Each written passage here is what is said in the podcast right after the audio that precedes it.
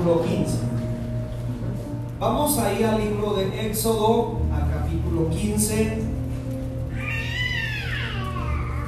Acuérdense que estamos viendo una serie de predicaciones eh, muy interesantes sobre los hitos, ese momento, eh, ese, ese panorama donde llega ese punto que hay un antes y un después, donde hay un cambio de atmósfera, donde hay un momento diferente al cual se está viviendo. Yo quiero llevarlo al tercer hito, que eso es lo que significa hito, un momento en la historia que, parte, un momento en la historia que define un cambio. Y quiero llevarlo al tercer hito de la iglesia, perdón, del pueblo de Israel, pues sí, también la iglesia. Ah, cuando salen ya con libertad de la esclavitud, y mire a dónde son Capítulo 15, en el libro de Éxodo, el verso 22. Cuando ya lo tenga, por favor, indíqueme con un fuerte amén. amén. Dice la escritura, e hizo Moisés que partiese Israel del mar rojo. Y cuando ya salieron del mar rojo, salieron, ¿a dónde dice esa palabra? Al desierto de Chur. Y anduvieron tres días por el desierto sin hallar agua. Ayúdeme a orar, Dios. Ponemos en sus manos todo esta palabra, todo lo que vayamos a hablar. A decir, Señor, que sea el corazón confrontado con su presencia, con su Espíritu Santo, Señor. Nadie más lo puede hacer. Solamente usted puede venir a hablar al corazón, hacer el cambio necesario en la vida del hombre, de la mujer, Señor. Mientras se predica su palabra, Señor, si usted quiere también sanar libertad, hágalo, Señor, y que los corazones estemos dispuestos en el nombre de Jesús. Amén. Y amén. Tome su lugar unos minutos, por favor.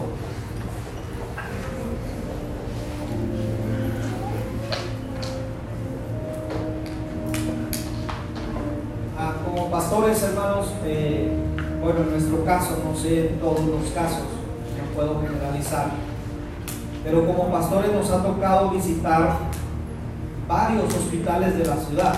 No me atrevería a decir que conozco todos los hospitales, pero sí en algunos, eh, eh, en, algunos, en algunos tiempos ha llegado el punto hasta que el guardia nos conoce. Ah, usted es el pastor, sí, así es. Ah, ok, pásele a orar por sus ovejas. Sí, y eso es lo que voy. Yo siempre les digo, nomás de morar, si usted me permite, yo no traigo ni pase ni nada. Y una de las ocasiones, hablando de hospitales, me encontré a una, monja en un cuarto. Yo estaba ya en el cuarto hablando por la persona y entró la monja diciendo, quiere que le leamos, no sé cómo se llama, hermana si algo le iban a leer, que, acostumbran a hacerlo los católicos en, en, el hospital. Y le dijo la persona que yo estaba administrando ese día, le dijo, sí, pásele. Y yo dije, pues, ah, bueno, qué padre, aquí vamos a, darnos un tiro. Y ya me pasó y se sorprendió la persona que yo estaba ahí, me dijo, eh, disculpe, eh, usted es padre. Le dije, sí, tengo dos niñas. no, no, que si es sacerdote. Ah, no, le dije, soy pastor. Ah, ok, pastor. Oiga, me dijo, yo tengo eh, haciendo mi labor como monja en este hospital por 11 años, creo me dijo, y nunca había visto ningún pastor. Le dije, pues aquí me tiene en vivo y en directo dígame a ver qué necesita. Y me dijo, no, quiero oírlos, quiero oírlo usted como ministra. Ah, perfecto, quédese aquí. Y ya eh, me tocó leerle unos versos de la Biblia a la persona, orar por ella. Y cuando ya terminé, eh, esta mujer se acercó y me dijo, qué bonito ora. Qué precioso ora, me dijo. Le dije, es que la oración es una plática con Dios. Es una plática con el ser amado que nos ama y con el cual yo me puedo acercar y decirle, mira Señor, esta persona tiene necesidad. Puedes hacer algo en su vida, en su corazón. Y esa vez, pues de esas oraciones que tú haces, que, oras, vaya, yo lo veo como una oración normal porque estás acostumbrado a hacerlo de alguna manera.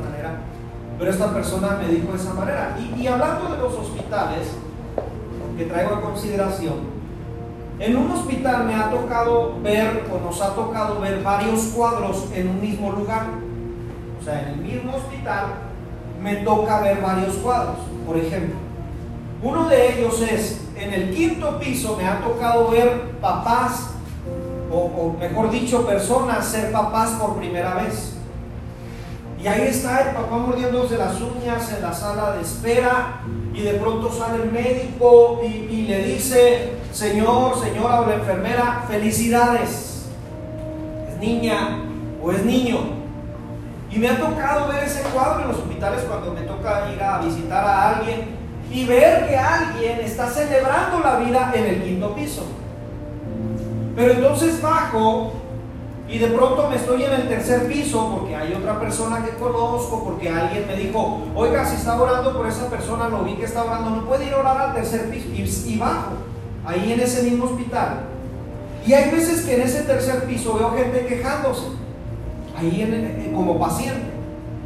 Llego a orar por la persona y de un lado está otro diciendo, ya no quiero estar aquí, la atención es muy mala, porque me enfermé? Y está quejándose por estar en ese lugar. Pero también cuando ya voy de salida me encuentro a unos familiares, me ha pasado encontrarme familiares con su, con su ex enfermo diciéndole ya vas a estar dado de alta, cámbiate. Y están celebrando que ya van a salir. O sea, fíjese, en un mismo lugar, uno celebrando la vida, otro quejándose porque está ahí, otro ya va a salir. Y también me ha tocado en el mismo hospital bajar hasta el primer piso y ver a los enfermos de gravedad. Ver a la familia llorando y de pronto sale el médico y le dice, señora, yo ya no puedo hacer nada con su hijo, con su papá, no sé. Me ha tocado ver esos cuadros. Me ha tocado entrar y, el enfermo no responde nada, oras por él, lo tocas, está helado completamente y te dicen es que la máquina en realidad lo está, le está dando. Y tú te fijas que todo eso se encierra en un hospital. Mientras uno está dando vida, otro está celebrando que ya va a salir, otro está quejándose por estar ahí, otra persona eh, este, está eh, enferma, a otros me ha tocado ver que les avisan, tu familiar ya murió. Oiga, y es terrible este tipo de cuadros, me ha tocado ver también que cuando ya voy de salida, están apenas ingresando a uno y diciéndole, lo más probable es que te vas a tener que quedar hospitalizado. Entonces, fíjate, fíjate los cuadros.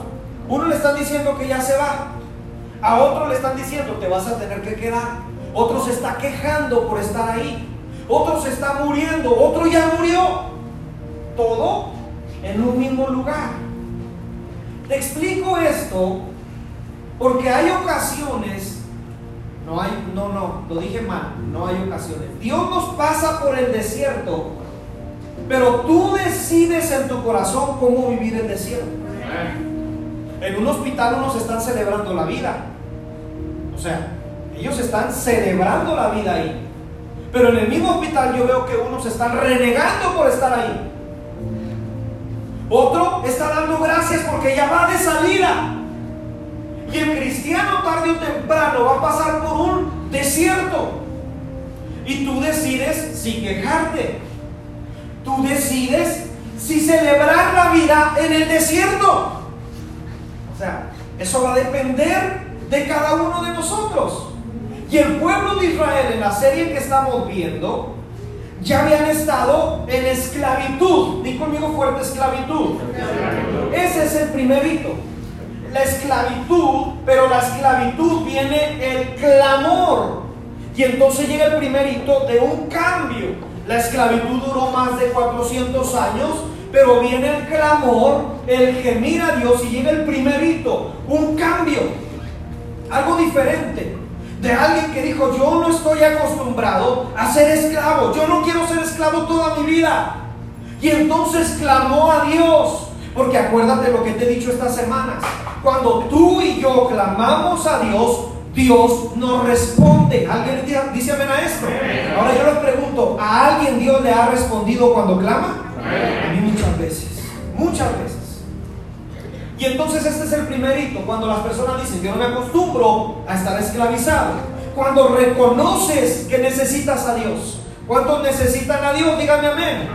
Es cuando clamas con fe y esperas en su promesa. Te dije la semana pasada, clamamos. ¿Qué sigue? Esperar en Él. No es que como el mundo ya me acostumbró a que clamo y el mundo me dice, tienes comida rápida en 30 minutos, te llega, haces una transacción eh, bancaria en 5 minutos. No, no, no. Dios no es como el mundo. En el mundo estamos acostumbrados que todo rápido. Aquí hay mucha fila, fórmate acá. Oye, cuando vas al súper, ¿te ha pasado? Ir al súper y luego ves una fila larga y otra corta. Y luego vas a la corta, pero te dice la cajera, voy a tardar. Y luego te, vas a ir a otra que viste, que no querías llegar, y te vas y en eso ya llegaron cuatro personas más. ¿Qué onda? Bueno, no sé si a mí nomás me pasa, nomás yo voy al súper, ¿verdad? Eh, no le estoy haciendo propaganda al súper. Puede ser Soriana, esta, Walmart, la tienda de la esquina, no sé. Pero así pasa. Porque nuestra vida, si te fijas, así, rápido, rápido. Tú llegas a un restaurante, oiga, ¿cuánto se tarda? Porque traigo mucha hambre. No, es que tenemos mucha gente, señor, unos 15 minutos. yo ya quería la comida aquí. Y creemos que cuando clamamos a Dios, también Dios tiene que hacernos una pizza en 30 minutos. No es así con Dios. Tienes que entender que cuando tú le clamas a Dios es esperar en Él. Esperar en el tiempo de Él. Y luego cuando clamas con fe y esperas en su promesa ya provista, ¿te acuerdas que Dios ya te prometió algo? O sea, Dios no está inventando cosas, ay, a ver qué le pongo enfrente. No, no, no, no. Él ya tiene el camino establecido. Y desde antes y Él ya lo hizo, entonces va a llegar el segundo hito, que es de la esclavitud a la libertad. Di conmigo fuerte libertad. Ahora yo quiero preguntar cuántos son libres en Cristo Jesús. Deseo detenerme aquí un poco, porque cuando el hombre y la mujer reciben verdadera libertad, cuando el hombre y la mujer reciben verdadera libertad, se crea una atmósfera, a ver si puedo decir la palabra, espontaneidad del hombre. El hombre es espontáneo, somos espontáneos de pronto. ¿No te ha pasado que, por ejemplo, la persona que es muy seria, ¿no? Pero que le gusta mucho el fútbol, por ejemplo, y, ahora, bendito sea el Señor que se acordó de Cruz Azul y ganó. Tuvo a bien el Señor acordarse que había un equipo que se llama Cruz Azul y dijo, ah, me acordé de ellos, lo voy a sacar de Egipto para llevarlos a la tierra de la nieve. Y entonces, después de cuántos años, 50, 40, 30, no sé, yo no, no, soy muy así adepto al fútbol, pero ya después de tantos años, y, quiero que te imagines al hermano así serio, cuando ve que mete gol, ¡ah! Somos espontáneos, hermano. Así somos cuando, cuando una buena noticia, imagínate que ahorita llegue y te diga, señora, usted fue la que me compró el boleto de pegarle al gordo, sí, pues le pegó al gordo, ¿qué hace usted? O sea, grita, hasta golpea desde este, ándale, al cabo te pago el hospital, ¿Sí me entiendes? O sea, somos espontáneos. El pueblo de Israel, cuando sale de Egipto, hermano, agarran el pandero. ¿Dónde están las chicas? Las chicas del pandero agarran su pandero y se van a la barbacoa. No dejan aquí los panderos, pero esta gente y empezaron a buscar a las danzas, se fijó. Esta muchacha de danza. Pero quiero que piensen en ese momento, salen libres y agarran el pandero y se ponen a danzar esta gente porque somos espontáneos. Y empiezan a alabar a Dios en esa espontaneidad. Porque cuando alguien recibe verdadera libertad y está viendo la mano de Dios, oh, hay unos que gritan, otros que brincan, otros que dicen gracias, pero de una o de otra manera se nota que alabamos a Dios que se note cuando alabas a Dios. Si te dicen cantan muy desentonado, pues no importa, yo sigo alabando a Dios porque no es por mi voz, es por lo que Él ha hecho en mi vida. Y entonces, hermano, esta gente se puso a danzar. Puedes acordarte ahí en 2 de Samuel capítulo 6, versos 12 en delante, que viene el arca del pacto y David se pone a danzar. Y dice que el pueblo lo sigue. O sea, esa gente que abre pista. ¿Te acuerdas cuando ibas a los bailes? No, nadie quiere. Pero ya pusieron la de zapato, ¿qué? ¿Cómo va esa canción? La de bronco. Con zapato Es que no me acordaba el título. No, pues es que no quiere. Pues tú ve, pues yo, pues sí, tú abre. Y David, ya se acordó, ¿verdad? O ya se acordó que sí, usted era el que. Y David abrió pista esa vez. Y dijo, yo voy a danzar para el Señor. Porque oiga, la presencia de Dios está con nosotros. Y sale esa espontaneidad de este hombre. Y luego el pueblo lo sigue. Y empiezan a danzar. Y Mical, la hija de Saúl, dice, ay, qué vergüenza, Qué pena. Esa gente que nomás está viendo qué hacen los demás. Ni se goza, ni picha, ni cacha. Ni deja matar. Aquí no hay. ¿eh? Bueno, que yo sepa. Que yo sepa, aquí no hay. Pero Mical empieza y se avergüenza. Y le dice David, qué vergüenza. O sea, eres el rey, tienes que tener postura. Y dice, aún más, porque es la presencia de Dios. Aún más me voy a avergonzar más, porque se trata de Él y no de nosotros. Esa espontaneidad sale. ¿Te acuerdas el cojo de nacimiento que te expliqué la semana pasada? Oye, recibe la sanidad y ¿qué hace? Entra saltando y alabando a Dios.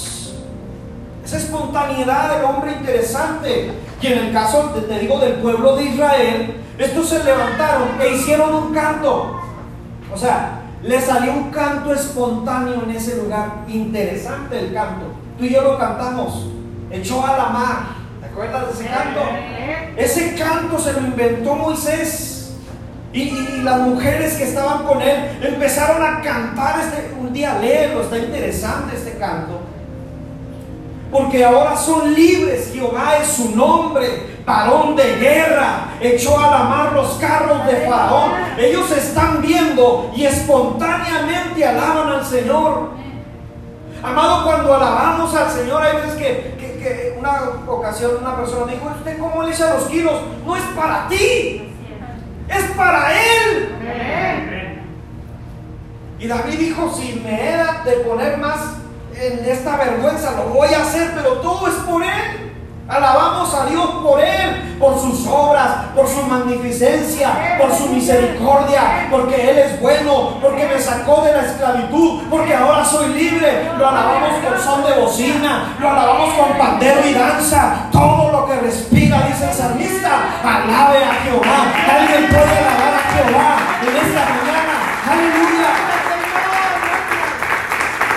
Yo celebro, amado, ser libre por la sangre del Cordero. Yo celebro que mi familia es libre por la sangre del Cordero. Yo celebro que me reúno con los libres. ¿Cuántos libres hay aquí? Nos reunimos los libres y somos lavados con la sangre del Cordero. Es por eso que cantamos, es por eso que alabamos, porque estábamos muertos, pero ahora tenemos vida en Cristo Jesús. Dice el apóstol Pablo, por gracia soy salvo por medio de la fe. Y esto no es de vosotros, sino es don de Dios. Aleluya. Ese es el don de Dios, amado. Aquí estamos los puros libres, los que somos libres en la sangre del Cordero. Y entonces, en una serie de predicaciones, nos lleva a un tercer hito, a un tercer momento. Y ese momento es de la libertad al desierto. Di conmigo fuerte, libertad. Y di conmigo fuerte al desierto. Estos hermanos, hermanos y hermanas, son etapas o son momentos que si tú no le pides sabiduría a Dios para discernir los tiempos y que Él mismo te está llevando en ese momento, en ese tiempo, puede que los hitos tarden más en llegar. O sea, si tú y yo no le pedimos sabiduría a Dios, lo que estoy viviendo, ¿por qué me estás llevando por aquí? ¿Qué está pasando? Y Él te hace discernir ese tiempo en su sabiduría y te pone un poquito de Él en nuestras vidas para saber que este desierto que estoy viviendo es para crecimiento. Pero si no lo entiendes, entonces los hitos se tardan. En el caso de esto se tardó 40 años. Eran unos días, amado. Pero se tardó 40 años. Porque estos no supieron discernir los tiempos. Cuando llega ese hito es el final de una etapa para entrar a otra. Pero estos no supieron discernir. Y yo te dije, esta serie de predicaciones nos va a ayudar a que no cometamos los mismos errores que el pueblo de Israel. Que nosotros aprendamos que si yo estoy viviendo esta etapa hoy en día, que Dios me dé sabiduría para poder accionar en esta etapa de una manera correcta. Y el tercer hito nos habla del desierto. Éxodo capítulo 5, verso 1 dice, después Moisés y Aarón entraron a la presencia de Faraón y le dijeron, Jehová, el Dios de Israel, dice así, deja ir a mi pueblo. No sé si lo tienen en las pantallas, pero si pueden ponerlo en la pantalla, le agradecería mucho a la persona que está ahí en la pantalla ponerlo. Éxodo capítulo 5, el verso 1.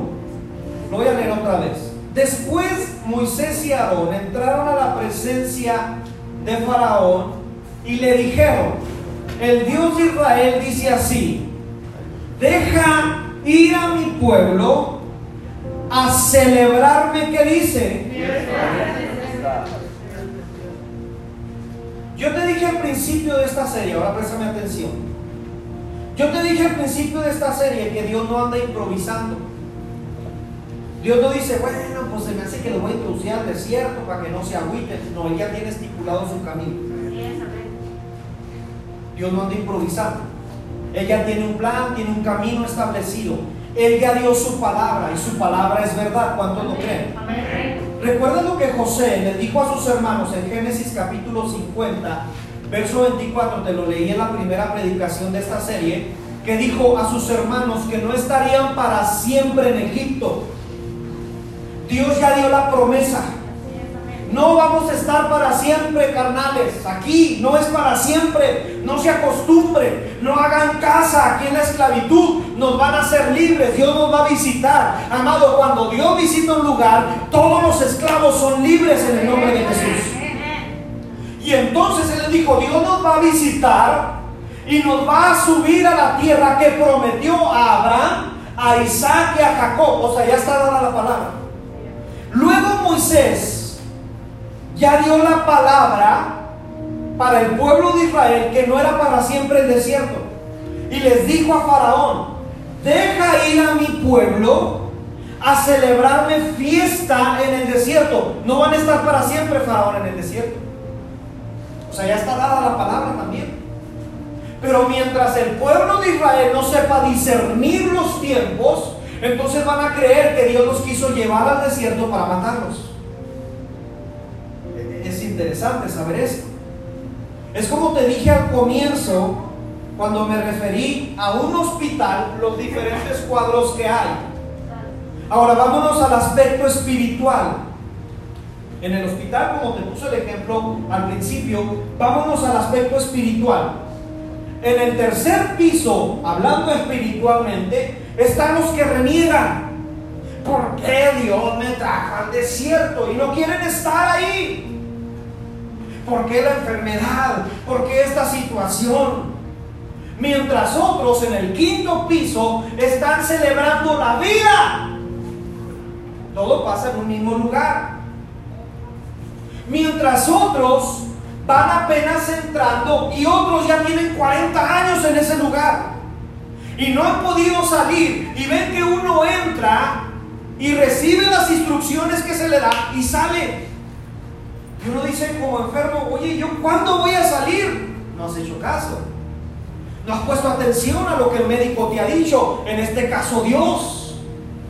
Y entonces está solamente dándole vuelta al hospital. Y de pronto en los hospitales dicen, ya no hayamos que hacer con este paciente, latoso, renegón. Si lo cambiamos al tercer piso, si lo subimos al quinto, vamos a subirlo ya con las embarazadas, porque parece señor embarazada este señor.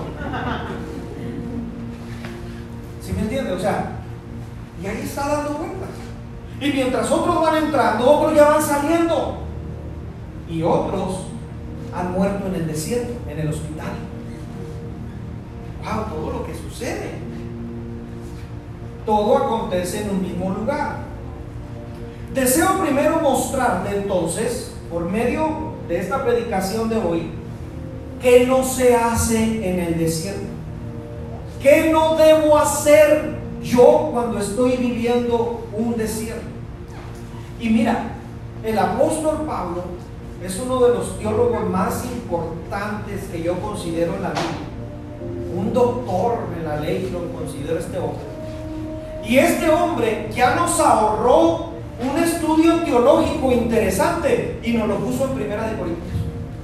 Si no, tuviera yo que llevarte muchos pasajes. Mire, hermano, lo que dice Éxodo, y luego lo que dice Levítico, y luego lo que dice Deuteronomio.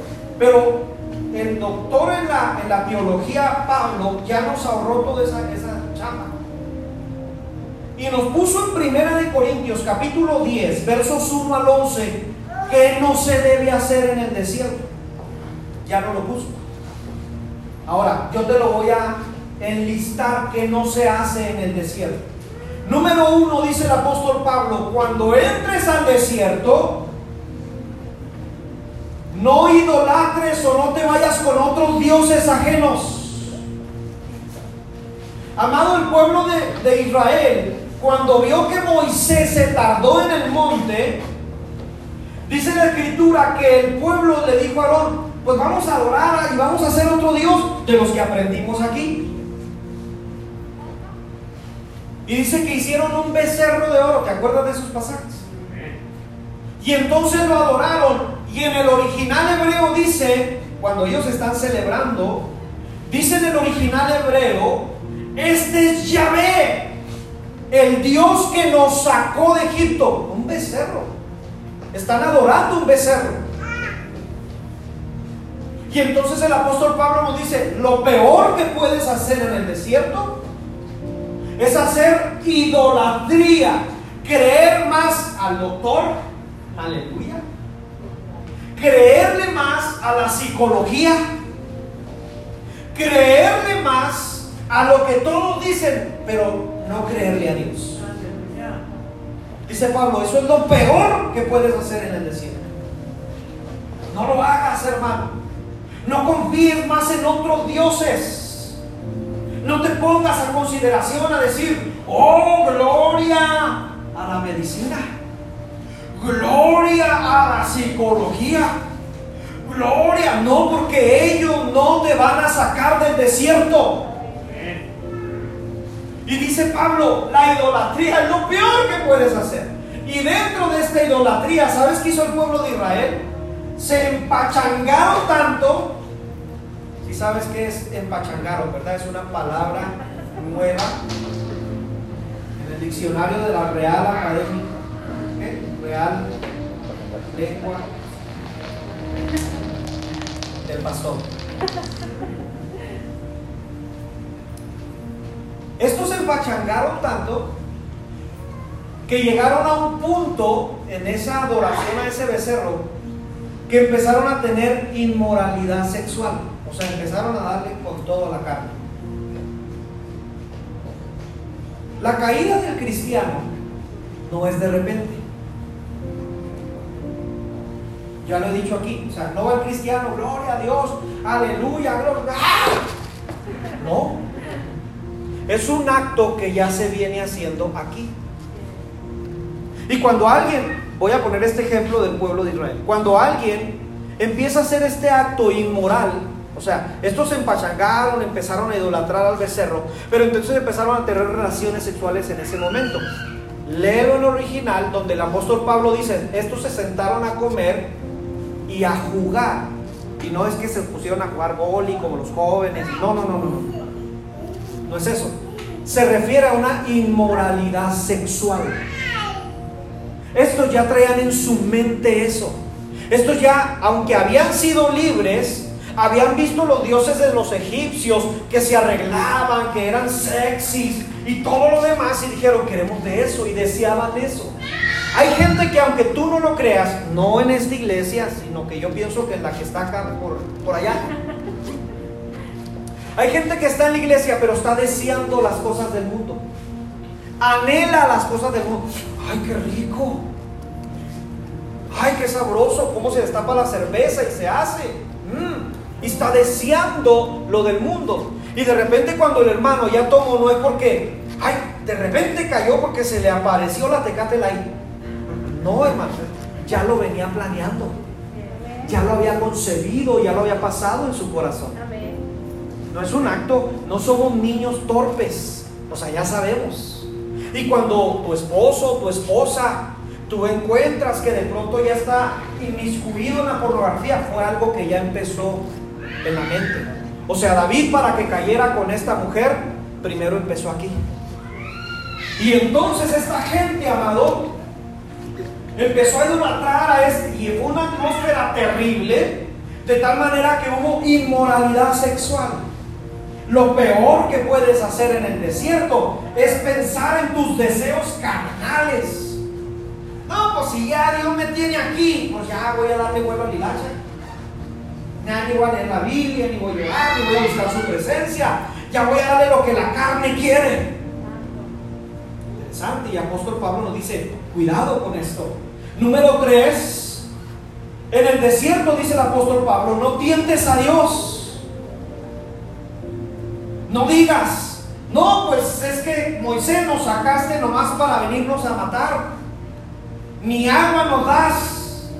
Cuando el Dios poderoso que te sacó con mano fuerte y poderosa tiene el poder de sostenerte en el desierto donde no hay nada.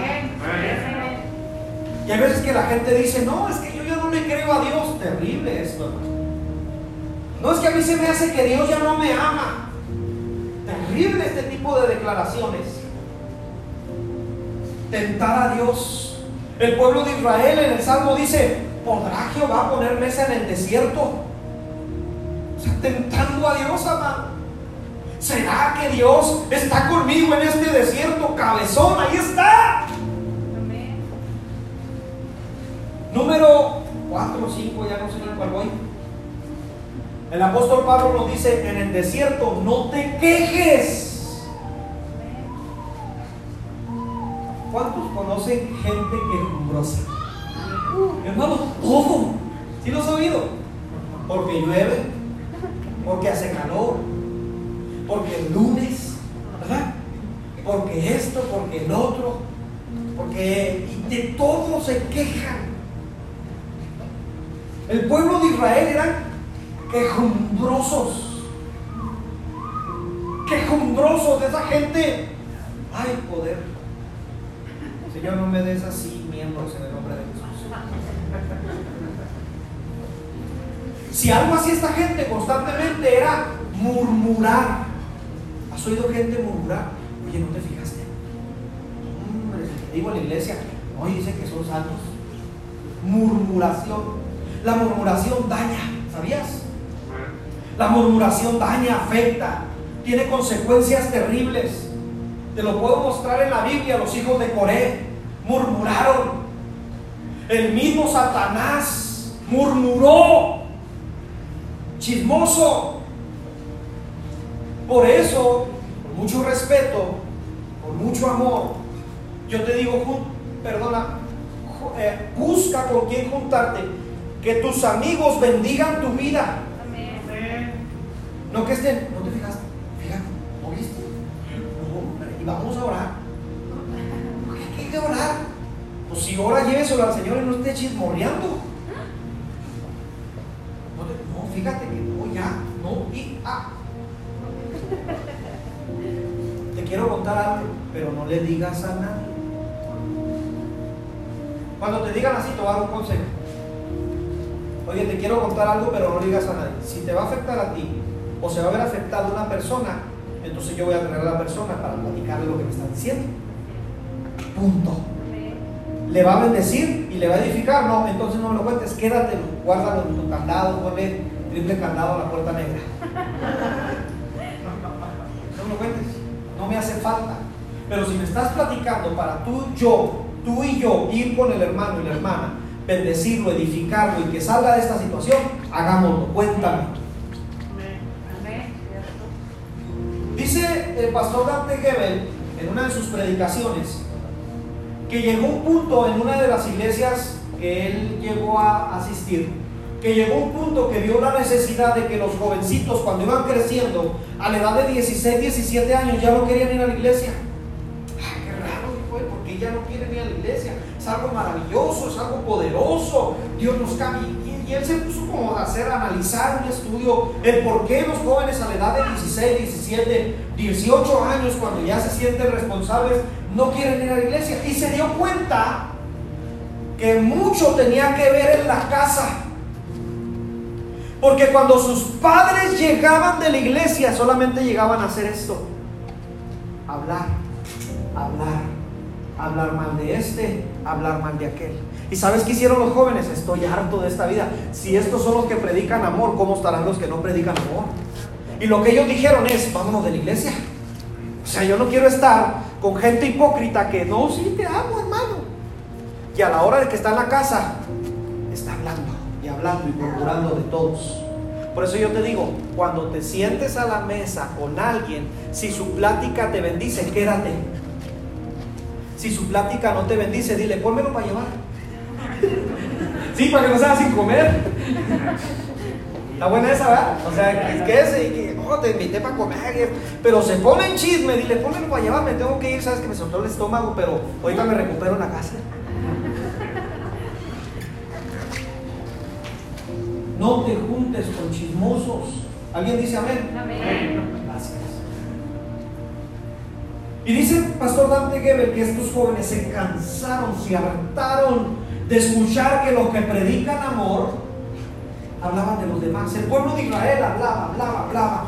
Moisés, ¿para qué nos trajiste? Moisés, nos vamos a morir. Moisés, nos vamos a morir de sed, nos vamos a morir de hambre. Moisés, Moisés.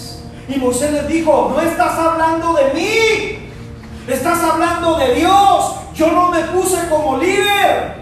Dios me puso y cuando tú hablas en contra de un líder, estás hablando directamente en contra de Dios, le dijo Moisés. Amén. Ten cuidado, hermano. Ten cuidado, pastor, de no hablar de nosotros pastores, porque tú no los pusiste, los puso Dios. Tienes que tener temor de eso. Y si algo está haciendo la otra persona mal, llévalo en oración a Dios y dile, ten misericordia de él, pero no murmures de él, no hace nada bueno la murmuración. Y estos que agarraron el pandero y se pusieron a danzar y a cantar cuando fueron libres, ahora estaban chismorreando. Qué raro, ¿verdad? Después de alabar, después de danzar, después de cantarle a Dios, ahora estaban murmurando en contra de Moisés y en contra de Dios. ¿Cómo es cambiante el hombre? No supieron discernir los tiempos. Moisés ya había dicho, nomás vamos a ir al desierto a hacer fiesta. ¿Cuánto les gusta la fiesta? Dígame amén. En una fiesta ya está la mesa lista. En una fiesta ya están los globos puestos. En una fiesta ya está todo listo. Tú eres el invitado. Y entonces el pueblo de Israel ya tenía a- asegurado todo. Pero se pusieron a renegar y se pusieron a hablar y se pusieron a idolatrar a otros dioses y se pusieron a pecar, no sabiendo que el desierto era un momento solamente. Amado, lo que estás pasando tú en, este- en estos tiempos es solamente un momento. No reniegues, dale gracias a Dios. Porque si Dios te ha introducido perdón en este tiempo es para que la gloria se la lleve Él. Y cuando salgas del desierto, salgas con las manos levantadas y con el pandero que agarraste cuando fuiste libre, sigas con el pandero alabando a Dios en medio del desierto. Ahora, te voy a decir que sí se hace en el desierto. Número uno, creerle a Dios. Mira qué precioso pasaje. Me encanta este pasaje siempre que lo leo. Oseas capítulo 2, versos 14 y 15. Pero he aquí, yo atraeré y llevaré a mi pueblo al desierto y le hablaré a su corazón y volveré a enamorar a mi pueblo en el desierto. Yo siento fuerte su presencia con esta palabra. Me encanta esta palabra. Porque ahí en el desierto, hermano, Dios te lleva para que te enamores más de Él. Para hablarte y decirte, aquí estoy. Aleluya. Que cuando estás llorando sepas que su presencia ahí está, amado. Aleluya. Y dice, y le daré viña desde ahí. Y el valle de Acor por la puerta de esperanza. Y allí cantará como en los tiempos de su juventud y como en el día de su subida de la tierra de Egipto. En otras palabras, Dios está diciendo, así como me cantaste cuando te hice libre, también en el desierto se va a cantarle a Dios. Hermano, pero no puedo, no es en tus fuerzas. Yo sé que hay veces que en el desierto dices, es muy difícil, oh hermano, pero levanta las manos en el desierto, alábalo. Algo sucede cuando alabamos a Dios en medio del desierto.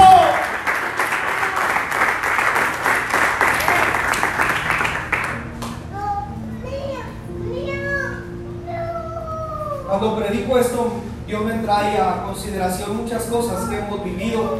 Yo te he dicho que no, no, no me gusta estar predicando tantas cosas. Pero una de ellas yo recuerdo cuando ah, nos tenían puesta la demanda de este lado, ¿se acuerdan? Y estaba fuerte la cosa y, la presión en muchos aspectos, eh, mental, eh, física, porque teníamos que andar eh, con el licenciado y ahora venga porque hicieron esto, hicieron aquello, y les pueden quitar y yo pensaba en la iglesia y yo decía, ¿qué pasa, Señor? Y una de las veces yo venía manejando. Aleluya. En la calle 20, discúlpeme, 46. Y me acababa de hablar el, licenciado y me dijo, el pastor Jaramillo, se ha puesto la cosa más dura. Mire, ahora hicieron esto. Yo ocupo en la tarde que venga usted y su esposa. Colgué, le subí al estéreo ahí en la 20 y 46 y empecé a alabar y le dije, Señor, gracias. Porque entre más difícil se pone la cosa, más poderosamente vemos tu mano. Y cuando yo dije esto, hermano, una gloria cayó en mi carro. Y empecé a llorar y a hablar en otras lenguas y a decirle, Señor, dependemos completamente de ti. No dependo ni del licenciado, ni depende de este, ni de aquel. Tu iglesia depende en el desierto completamente de tu mano. Empecé a llorar, empecé a sentir su presencia.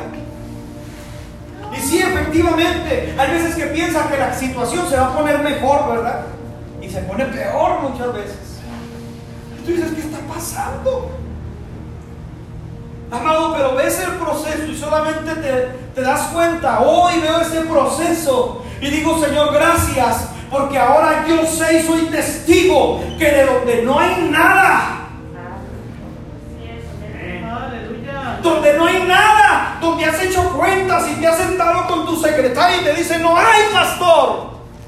Él saca y Él pone los corazones, te hablan, te mandan un mensaje, hacen esto o aquello. Y cuando nos sentamos para finiquitar esta situación, mi esposa, la secretaria está de prueba, empezamos a contar y vimos que Dios es fiel cuando no tienes nada, cuando no hay nada en el desierto. Él da agua, Él da pan, Él da su palabra, Él te dice, yo estoy aquí en medio, yo no te dejo, yo te introducí al desierto con un propósito. Aleluya.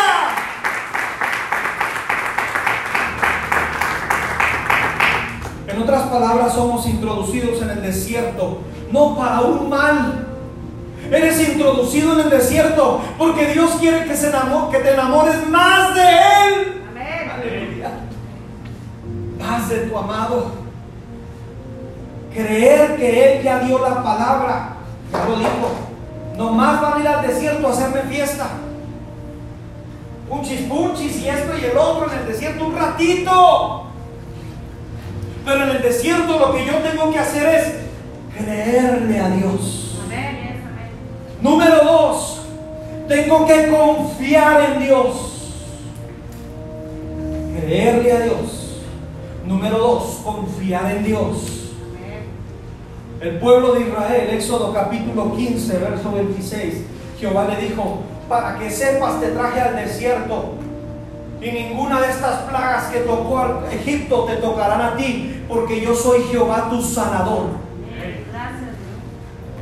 En el desierto, amado, Jehová es tu sanador. Jehová es tu sustento. Deuteronomio 8:4. Ni tu ropa se gastó, ni tu pie se te hinchó. ¿A cuántos se les hinchan los pies? bueno, a estos ni el pie o sea, ni juanetes. Aleluya. Iban camino y camino y tú sabes que, que va rozando. ¿No te ha pasado cuando caminas mucho y con unos zapatos o, algo incómodo te va rozando y llega un punto que llegas a la casa? Ah, caray, la polla está más grande que mi cabeza. ¿Qué te ha pasado? A mí me ha pasado. A esto ni el pie se les hinchó, ni la ropa se les gastó, porque deberían confiar en el Dios que es su sustento. Cuando el enemigo vino en el desierto, oye, porque aparte, vas pasando en el desierto y luego todavía Satanás viene a dar lata. Latoso, ¿verdad? Gorroso, dicen en Monterrey.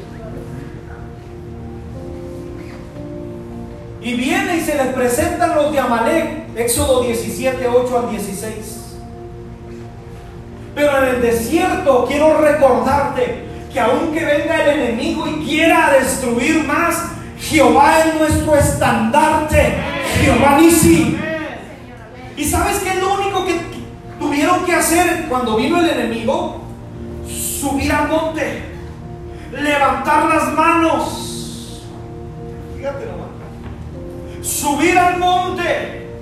En el desierto, sube al monte, levanta tus manos. Alaba al Señor porque mientras tus manos estén levantadas, la victoria va a venir en el nombre de Jesús.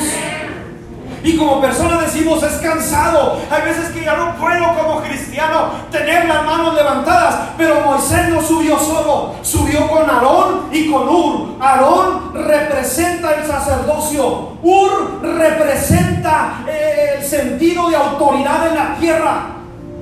Y cuando estos dos se subieron con Moisés y veían que Moisés se cansaba, uno tomaba la mano de Moisés, la derecha, otro la izquierda y se la ponían en alto. Pero las piernas también se cansan en el desierto. Tomaron una roca, la roca es Jesús lo sentaron en la roca y este hombre con las manos levantadas y el pueblo ganaba porque se trata en el desierto alabarlo, adorarlo, creer, confiar en su palabra, que Él pelea por nosotros la batalla. Alguien dice amén a esto, alguien puede aplaudirle a Jehová Nisi, Jehová mi estandarte.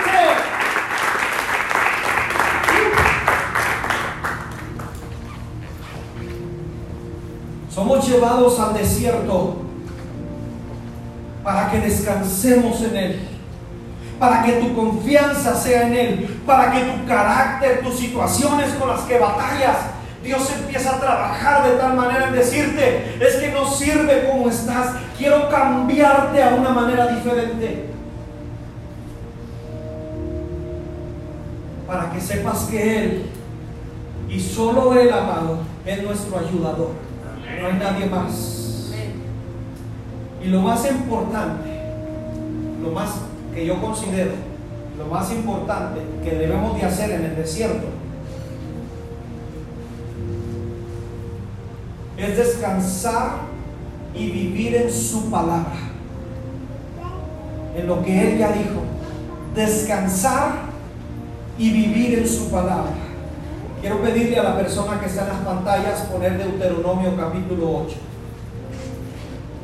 Para que usted me siga con su vista ahí en esos versos. Capítulo 8, versos 2 y 3. Deuteronomio capítulo 8, versos 2 y 3.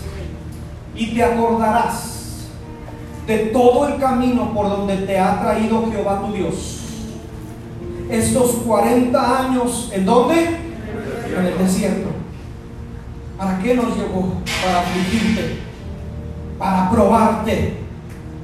para saber lo que había en tu corazón, si habías de guardar o no sus mandamientos, y te afligió, aleluya, y te hizo tener hambre, y te sustentó con maná, comida que no conocías tú, tampoco tus padres la habían conocido, para hacerte saber que no solo de pan vivirá el hombre, sino que el hombre vive de lo que sale de la boca de Jehová. Y esa, hermano, es la palabra de Jehová. En el desierto, tu verdadero sustento es su palabra. Tu alimento es su palabra. Todo lo que existe es por la palabra de Jehová. Todo lo que existe y lo que es es por la manifestación del logos de Dios en la palabra, que es Jesucristo. Yo quiero recordarte que se levantó en el libro de Daniel el rey Nabucodonosor y asustado preguntó, ¿que no metimos a tres hombres en el horno? Porque estoy viendo a cuatro. Y el cuarto tiene el aspecto del Hijo de los dioses. En el original, este hombre está diciendo al Hijo de Dios, el cual es el Logos de Dios. Si Dios te dijo que te iba a guardar en el fuego, entonces el Logos de Dios va a estar en el fuego contigo, que es Jesucristo. Si Él te dijo que iba a estar contigo desierto, el Logos de Dios va a ir contigo en una nube y en la noche en una columna de fuego, pero nunca te va a dejar, porque Jesús siempre está con nosotros. Él siempre va en el desierto, en el fuego, en el río. Siempre Jesús está con nosotros. Aleluya. Por eso Jesús les dijo acá en los evangelios, no supieron discernir vuestros padres los tiempos, porque el maná que les caía todas las mañanas era yo. Yo era su sustento. Yo era el pan de vida para que el hombre sepa que no solamente se trata de su vida física, hay una vida espiritual. Y si tu vida espiritual está diciendo Dios en otras palabras, no está bien, tu vida física no va a estar bien. Tu vida mental no va a estar bien.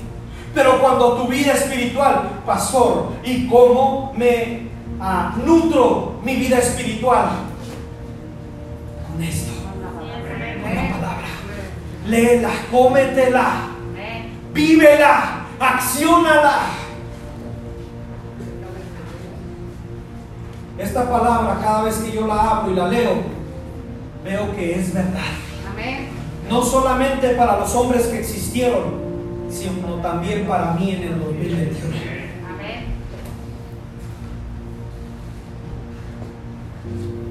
Solo vas a pasar por el desierto para que entendamos, amado, que no se trata de nosotros, se trata de Dios. Jesús es el agua en el desierto. ¿Te acuerdas que le dijo Dios a Moisés? No le vayas a pegar a la roca, ¿eh? háblale a la roca, háblale, porque la roca es Jesús lo que descendía y esto no entendían.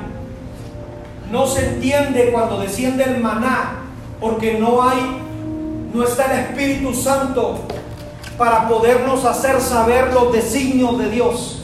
Por eso esta gente en cuanto tuvo oportunidad de pecar, pecó. Adoró al becerro. Cuando el Espíritu Santo, amado, no vive en nosotros, vamos a estar como al perrito que es obediente, ¿verdad? Pero nomás pone una chuleta, le va a valer la obediencia. Pone al perrito que muerde, ¿cómo se llama? Bozal, pero nomás quítaselo, va a seguir mordiendo. Disculpe el ejemplo, pero hay veces que cuando tú y yo no vivimos bajo la cobertura del Espíritu Santo, en cuanto llega la tentación, caigo caigo. Por eso necesitamos al Espíritu Santo. Para que me haga saber que el maná que leo, Él me traiga las verdades de Dios en esa palabra. Él me dice, esto Daniel es para ti. Señor, pero si yo soy... No, no, no, no, no te hagas menso, es para ti. Y viene el Espíritu Santo y nos habla. Y luego te está hablando, a mí me ha pasado, hermano, estar leyendo la Biblia y estar llorando, porque el Espíritu Santo está conmigo y diciéndome, ¿te acuerdas de esta palabra? Ahora te la estoy dando. Y ahí está. Pero como leerla, necesito sacarla, vivirla. Jóvenes, abran su Biblia. A lo mejor como la reflexión, ¿no? ahí está la llave del carro que tu papá te dio hace años. ¿Y se acuerdan de esa reflexión? El papá que dijo, yo te prometo un carro y llegó el cumpleaños. Y el joven nunca vio el carro. Ah, mi papá, qué onda, me rompió el corazón, es mentiroso. Y ahí estaba el joven enojado. Hasta que un día se acordó que tenía una Biblia. La abrió y ahí estaba la llave del carro. Pero el sonso no abría la Biblia. ¿Sabes que nosotros somos sonsos? Necesitamos la palabra de Dios. Esa es la que te sostiene. ¿Te acuerdas cómo cuando vino la tentación con Jesús, que dijo Jesús? Escrito está. Tres veces. Escrito está. Porque él vivía en la palabra de su Padre. ¿Cuántos ocupan al Espíritu Santo? Yo ocupo al Espíritu Santo que venga todas las mañanas cuando abro mi Biblia y me diga, estas son las verdades, estas son. Necesitas saberlas, entenderlas, para que camines, para cuando pases por el desierto, te acuerdes que leíste que yo soy tu sanador. Y si estás pasando un desierto de enfermedad, declare sanidad en tu cuerpo, porque ya lo leíste. Y le digas a Dios, tú lo escribiste, yo no. Tú me dijiste que yo soy sano por tus llagas y declaren la palabra y entonces ve a Dios que tú le crees a Él en medio del desierto. Entonces vas a ver que Él sí pone mesa en el desierto. Ve poniéndote sobre tus pies. Yo sé, y no porque usted diga, pastor, qué adivino es. No, no, no, no. Pero yo sé que más de 10 aquí están viviendo un desierto. No sé cómo se llama, ¿verdad? Yo dije enfermedad o no sé, tribulación, problemas económicos. No, la verdad no sé. No sé. Lo que sí te quiero decir es que mientras estés viviendo este desierto, cree a Dios. Confía en Dios. Camina en la palabra de Dios. Y una cosa bien interesante que a mí me encanta, déjate enamorar por Dios en el desierto. Déjate que Él te lleve. Déjate, déjate que Él te agarre tus manos y bailes ese vals con Dios en el desierto. Aleluya. Déjate enamorarte por Dios. Cierra tus ojos un momento. Déjate enamorarte por Dios en esto que estás viviendo en tu casa, en tu persona, en el trabajo, donde sea, ¿eh? donde sea. Mientras estás pasando este desierto, yo te dije la vez pasada, disfruta el camino. Disfruta. Porque el día de mañana, cuando se acabe el desierto, vas a decir, wow, yo como me enamoré de mi amado en el desierto. Mi amado cuando no había nada, me puso mesa en el desierto. Mi amado me enamoró. Mi amado me dijo que me amaba ahí en el desierto. Mi amado me dijo que estaba conmigo en el desierto. Mi amado me dijo que Él no me deja. ¿Puedes orar conmigo en esta mañana? Ahora, hay algo bien interesante. Considero que tenemos unos minutos, todos con sus ojos cerrados. Yo quiero pedirle a, a las personas que consideran